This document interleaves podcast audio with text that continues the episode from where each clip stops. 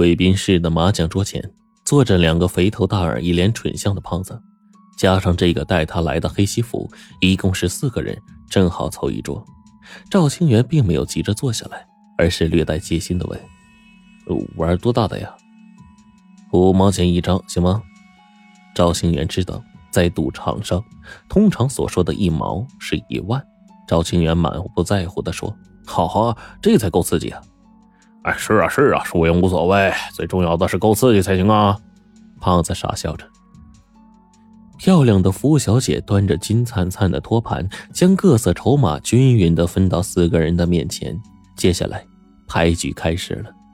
一开始，赵清源打的还算顺利，一切尽在掌握之中。其他三个人手里的筹码呢，也是越来越少，而赵清源面前的筹码已经堆成了小山。赵清源心里粗略估计一下。至少赢了一百万。打了第四圈的时候，黑西服抬手看了一下手表，说：“已经三点了，咱们再打最后一圈。这样吧，反正手里呢还有这么多筹码没输完，索性呢就全都给输给赵兄得了。那咱们再加大一倍的筹码，怎么样啊？”两个胖子全都答应了。哎，反正输赢无所谓，越刺激越好。赵清源犹豫了一下。也答应了。赵清源之所以敢答应，是因为几圈打下来，他已经发现同桌这三个麻友虽然出手大方，但是打起麻将来全都是菜鸟。跟这种人打牌，赌注再大也不用怕。可是第四圈开打，赵清源就发现自己上当了。这三个人的牌路一下全变了。坐在他上家的黑西服开始憋他，赵清源出什么牌，黑西服便喂他什么牌。而坐在赵清源下家的胖子又拼命的用好牌去喂另一个胖子。于是牌局的形势开始急转直下。坐在赵清源对面的胖子开始把把胡牌。直到这个时候，赵清源一下子才反应过来，原来这三个人是一伙的。这是联合起来整的呀！赵清源把面前的麻将桌一推，说：“朋友，你们要这样，咱们可没法玩了。”你什么意思？我们怎么了？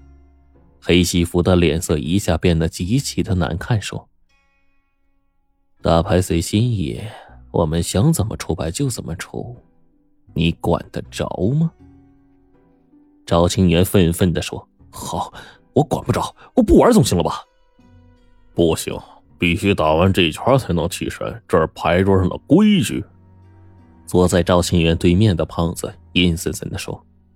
赵清源无奈，只好又坐了下来。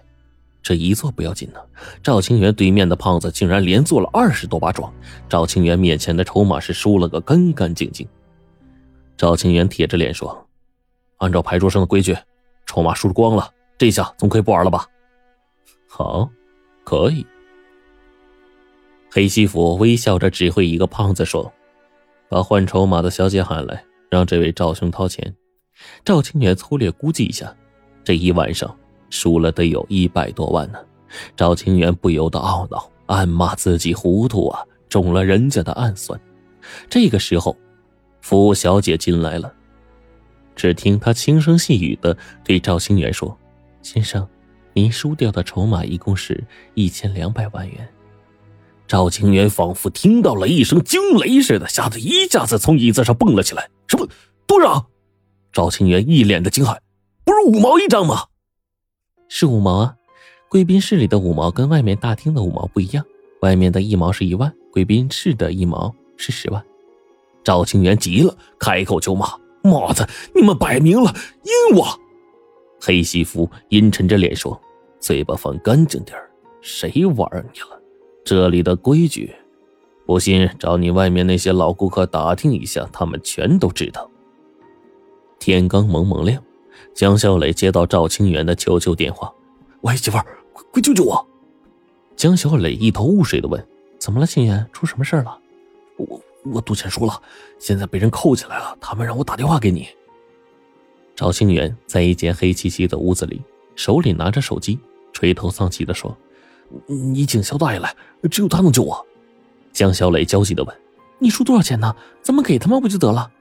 赵清源结巴着说：“对对对对不起啊，我我我输了一千多万。什么？江小磊发出了一声惊叫：“你疯了！”不是媳妇儿，他们合起伙来骗我。赵清远压低声音说。在一旁监视赵清远的黑西服突然恶声说：“少废话，谁骗你？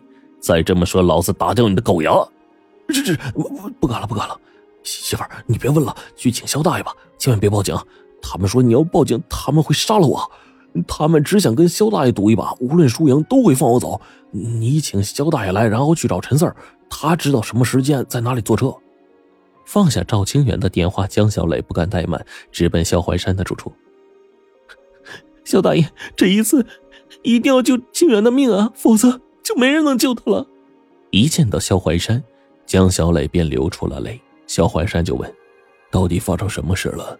慢慢说。”接着，江小磊就把赵清源打电话的事情详细的描述了一遍。萧怀山听完是拧紧了眉头，半天不语。江小磊哀求着说：“大爷，你一定救救清源啊！”我早告诫过他，不可失己自傲啊，不可贪心不足啊。可是，显然他根本就没把这个放在心上，所以才会惹出这么大的麻烦呢。现在人家来者不善，即使我出面，也未必救得了他呀。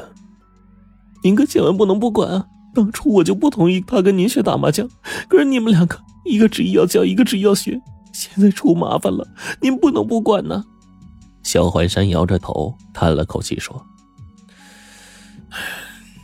放心吧，你们两口子救我一命，这事儿我一定会管的。”陈四很快便联系上了，但是陈四有一个要求，让萧怀山带他一块儿去赌场，他要亲眼见识这场难得一见的赌神大战。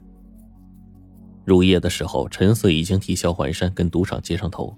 按照赌场的指示，陈四带着萧环山来到百乐门大舞厅的后门，有一辆黑色的奔驰轿车早在那里恭候他们。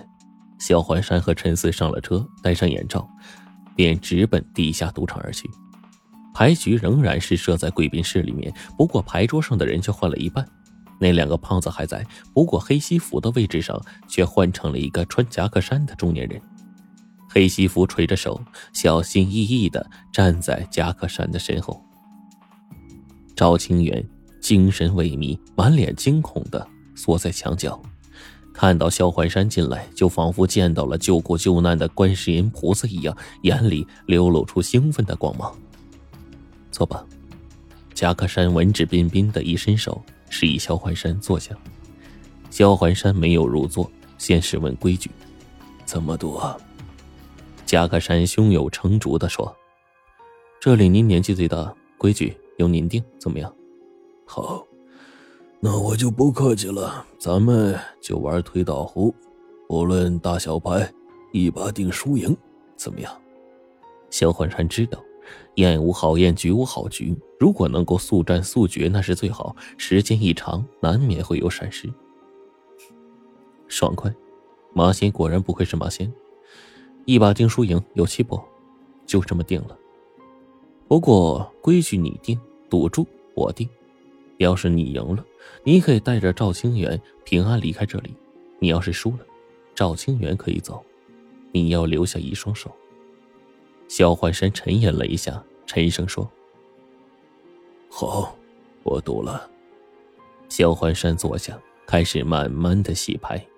萧环山虽然老了，但是那双手却依然干净稳定。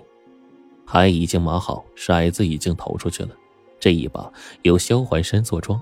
萧环山抓牌的手伸出去的很缓慢，但是非常的有力，仿佛他要去抓的不是麻将牌，而是敌人的咽喉。